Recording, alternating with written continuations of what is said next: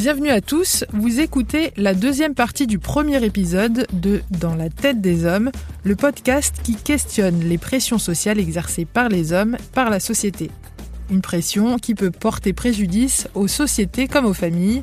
À travers nos épisodes, nous verrons comment certains hommes en Afrique se lèvent contre ces stéréotypes millénaires. Dans cet épisode, nous poursuivons avec Innocent et Capitoline. Dans l'épisode précédent, Innocent nous racontait qu'il fréquentait jusqu'à 27 femmes. Je suis devenu très pauvre après avoir vécu avec plusieurs femmes. Pour avoir de quoi me mettre sous la dent, je devais passer toute une journée à cultiver pour les autres. Mais des fois, ceux pour qui je travaillais ne me donnaient que des patates douces après une longue et dure journée de travail. Le lendemain, une petite quantité de farine de manioc la pauvreté allait sérieusement me tuer.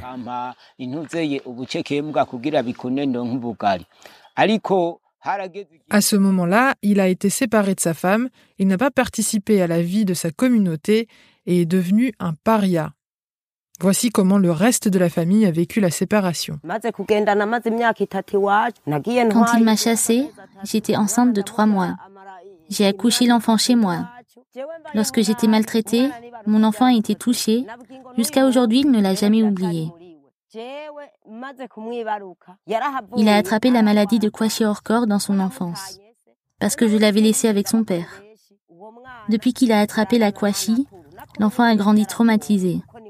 Il était solitaire, silencieux. Il était très réservé, il avait peur de subir les mêmes violences que sa mère.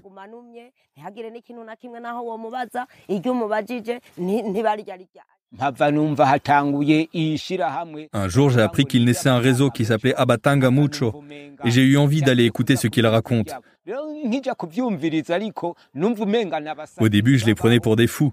Je les considérais comme des hommes soumis auprès de leurs femmes. Mais quand j'ai adhéré à ce groupe, j'ai été convaincu qu'ils disaient la vérité.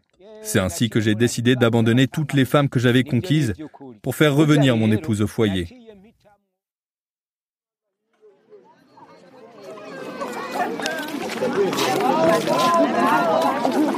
Abatanga Mucho a été créé avec le concours de CARE International, une ONG humanitaire qui se consacre à tous les aspects du développement, y compris l'égalité des genres. Le Abatanga Mucho, c'est un mouvement d'hommes engagés euh, contre les violences faites aux femmes et pour l'égalité des sexes. Et ils sont, je dirais qu'ils sont influents au niveau de la communauté. Parce que ce mouvement-là est un mouvement à base communautaire. José Ntabangu travaille pour l'ONG. Elle a fait partie de ceux qui ont lancé le mouvement en 2008. Et ils sont euh, intéressants parce que euh, ce sont des hommes qui autrefois étaient violents et qui, qui pratiquaient euh, les mauvaises choses qui sont dans la culture, les choses de domination, euh, et qui ont vécu une mauvaise vie à cause de ce qu'ils faisaient comme style de vie, à cause du style de vie qu'ils avaient. Et une fois changés, ils vont témoigner dans la communauté en racontant leur histoire. Après sa fondation, Abatanga Mucho a suscité la curiosité de chercheurs du monde entier. En 2011, Hilde van des Hog, chercheuse en sociologie du genre à l'université d'Oslo, a étudié ce qui a poussé les Burundais à changer leur idée de la masculinité. D'après elle, la méthode est particulièrement simple et efficace.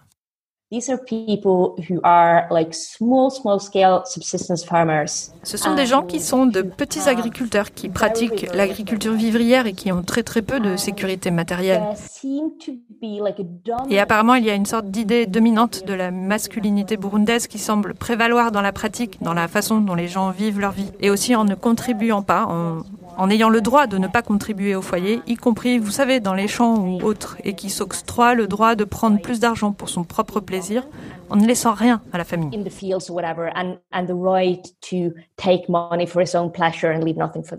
Mais vous savez, ce n'est pas le seul type d'image de la masculinité qui existe au Burundi. D'autres hommes évoquent simultanément l'importance d'être prospère, l'importance d'avoir du succès, mais aussi essentiellement l'importance d'avoir la confiance de la communauté.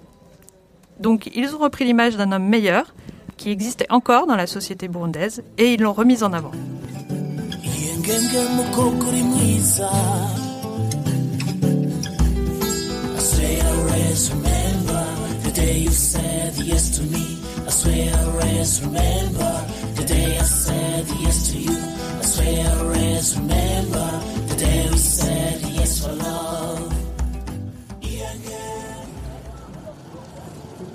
Pendant ce temps, Capitoline et Innocent poursuivent leur petit bonhomme de chemin. Innocent fait figure de guide et sa femme travaille au leadership avec lui. Depuis leur expérience de théâtre, il n'a plus jamais levé la main sur sa femme. Ils ont un fils qui vit en dehors du Burundi, en Ouganda, et sont même devenus de jeunes grands-parents. Alors c'est quoi la botte secrète pour une vie de couple réussie? Mon mari, quand il n'avait pas encore changé, ne me montrait jamais son argent. Il me donnait à peine un petit billet pour acheter du sel. Il devait se cacher pour sortir ce billet et me le jeter par terre. Mais aujourd'hui, mon mari est devenu un vrai homme. Partout où il est, il est fier de son épouse. Mon mari ne savait jamais prononcer mon nom, mais aujourd'hui, il m'appelle sa chérie. Aujourd'hui, quand nous sommes ensemble, nous sommes très heureux. Il y a des hommes qui maintiennent une femme prisonnière et l'empêchent d'être autonome. Quand tu fais ça, tu freines son développement. Par exemple, ma femme peut vendre une banane verte à un prix plus élevé que moi. Si je ne suis pas là, je peux lui laisser vendre notre bétail parce que je sais qu'elle vend mieux que moi. Je lui fais confiance.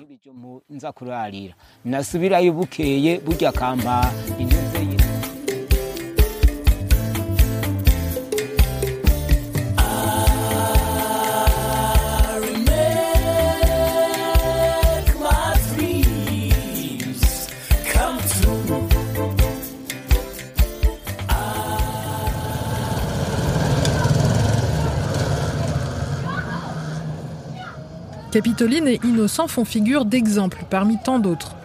Amatanga Mucho a incité beaucoup de foyers à faire changer les choses et faire comprendre aux hommes qu'ils sont aussi la clé du changement, qu'ils peuvent se réapproprier leur vision de la masculinité et œuvrer à un ménage plus heureux et plus équilibré.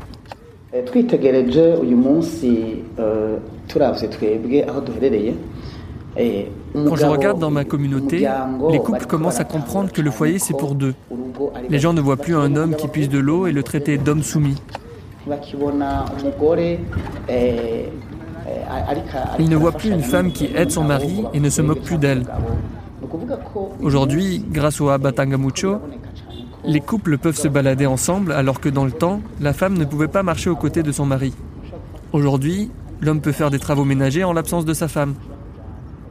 Si tous les Burundais étaient Mutangamucho, le pays connaîtrait un développement spectaculaire.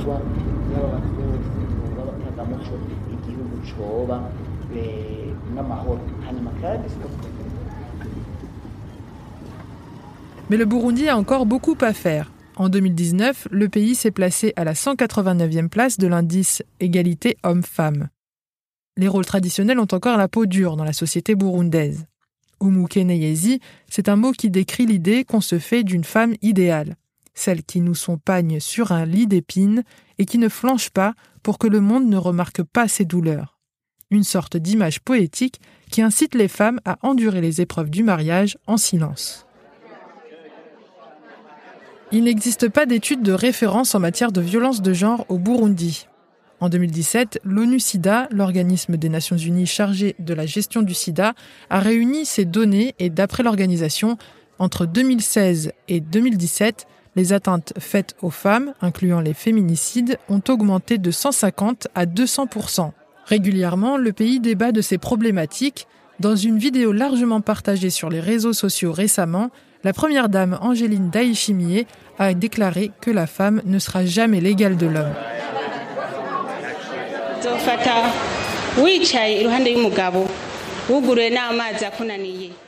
Nous nous sommes rendus compte qu'il y a un mauvais esprit de rébellion qui a attaqué les femmes qui ont de l'argent dans leur poche. Cela dépend de la manière dont chacun a été éduqué.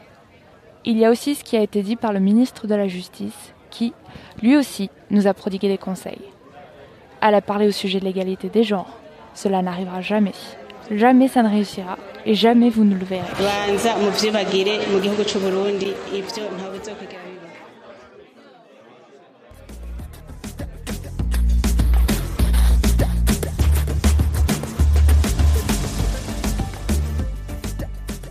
Mais les programmes tels que celui d'Abatanga Mucho montrent que les changements sont possibles. En 2016, le Parlement burundais a adopté une loi contre les violences faites aux femmes en durcissant les condamnations pour les auteurs des faits. Depuis lors, les ONG ont constaté une baisse des plaintes. La constitution burundaise veut que 30% du gouvernement soit composé de femmes. Même si toutes les institutions n'ont pas atteint cet objectif, le pays a vu beaucoup plus de femmes se présenter aux élections locales et l'Assemblée nationale est composée à 36% de femmes. En moyenne, les femmes composent 34,45% des conseils municipaux et ou régionaux du Burundi. En 2015, elles comptaient pour 32,7%. Et tout cela s'est accompagné d'un changement de rôle allant du patriarche qui contrôle tout à un rééquilibrage du couple au sein du foyer où chacun a son mot à dire sur les décisions fondamentales. Je pense que nous avons tous des idées arrêtées sur le rôle de genre et sur la façon dont nous devrions vivre en tant que famille et en tant qu'êtres humains les uns envers les autres. Et ces hommes sont prêts à remettre en question leur propre idée sur la masculinité et leur propre domination.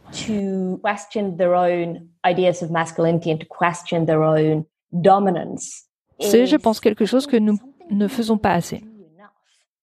Et je ne vais pas dire qu'ils sont arrivés à une égalité parfaite entre les sexes. Je veux dire, si vous regardez ces familles, elles ont encore l'air très traditionnelles. C'est encore. La principale responsabilité des femmes, c'est ça, et celle des maris, c'est ça. Mais ils collaborent pour que ça fonctionne, ce qui est un grand pas en avant.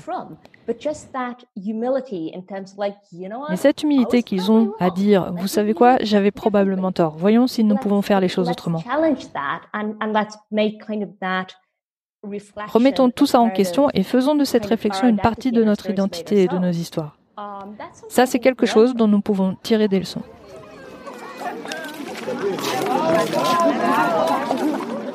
Les initiatives locales comme celle d'Abatanga Mucho sont source d'espoir. Après le spectacle, les spectateurs engagent la conversation sur leurs moments préférés. Ils se reconnaissent dans certaines scènes et se projettent sur les personnages. Ils sont attentifs et font passer le message aux générations qui les suivent. Les jeunes hommes passent le message aux plus jeunes. Le petit-fils d'Innocent et Capitoline a 18 ans. Il explique que ses grands-parents sont un modèle de couple à suivre. À entendre les témoignages de certains de mes camarades de classe, leurs parents vivent dans la mésentente. Leurs pères sont souvent des ivrognes et dilapident les biens de la famille. Ils sont tout à fait contraires à mes grands-parents. Ici à la maison, tout se passe bien. Mes grands-parents sont même des modèles dans notre communauté. Quand j'aurai ma famille, j'aimerais avoir un foyer heureux et paisible comme celui de mes grands-parents un foyer où règne l'entraide mutuelle.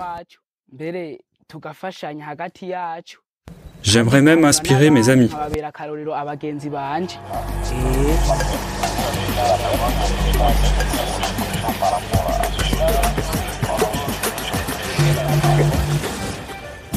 Abatanga Mucho est une organisation fondée avec Care International, dirigée par des citoyens burundais à travers le pays. Pour plus d'informations, vous pouvez vous rendre sur www.care.org, www.care.org. Hilde Ouslang van Deskog est doctorante à l'université d'Oslo. Vous pouvez lire ses publications sur Abatanga Mucho, publiées en 2012 sur prio.org. Dans cet épisode, nous avons utilisé la musique d'Yves Camille, un artiviste burundais, activiste et artiste. Vous pouvez consulter son travail à l'adresse www.musicinafrica.net. Ce reportage a été réalisé par Clarisse Chaka et Fabrice Nsora Bonayo à Gitega avec le concours en France de Naira Davlachian, Marta Rodriguez Martinez et Lilo Montalto Monella à Lyon, Laurie Martinez à Paris. Production et design par les studios Ochenta, la musique est de Yves Camille et le générique sont de Gabriel Dalmasso. Dans la tête des hommes est une série de podcasts originales d'Euronews. Pour en savoir plus, rendez-vous sur fr.euronews.com slash dans la tête des hommes pour plus d'informations, d'éditos et d'articles sur le sujet. Suivez-nous sur Twitter at EuronewsFR et sur Instagram at Euronews underscore French. Vous pouvez nous envoyer vos anecdotes, votre point de vue sur ce que c'est que d'être un homme en utilisant le hashtag dans la tête des hommes. Le nom du podcast que vous pouvez réécouter en anglais s'appelle Cry Like a Boy.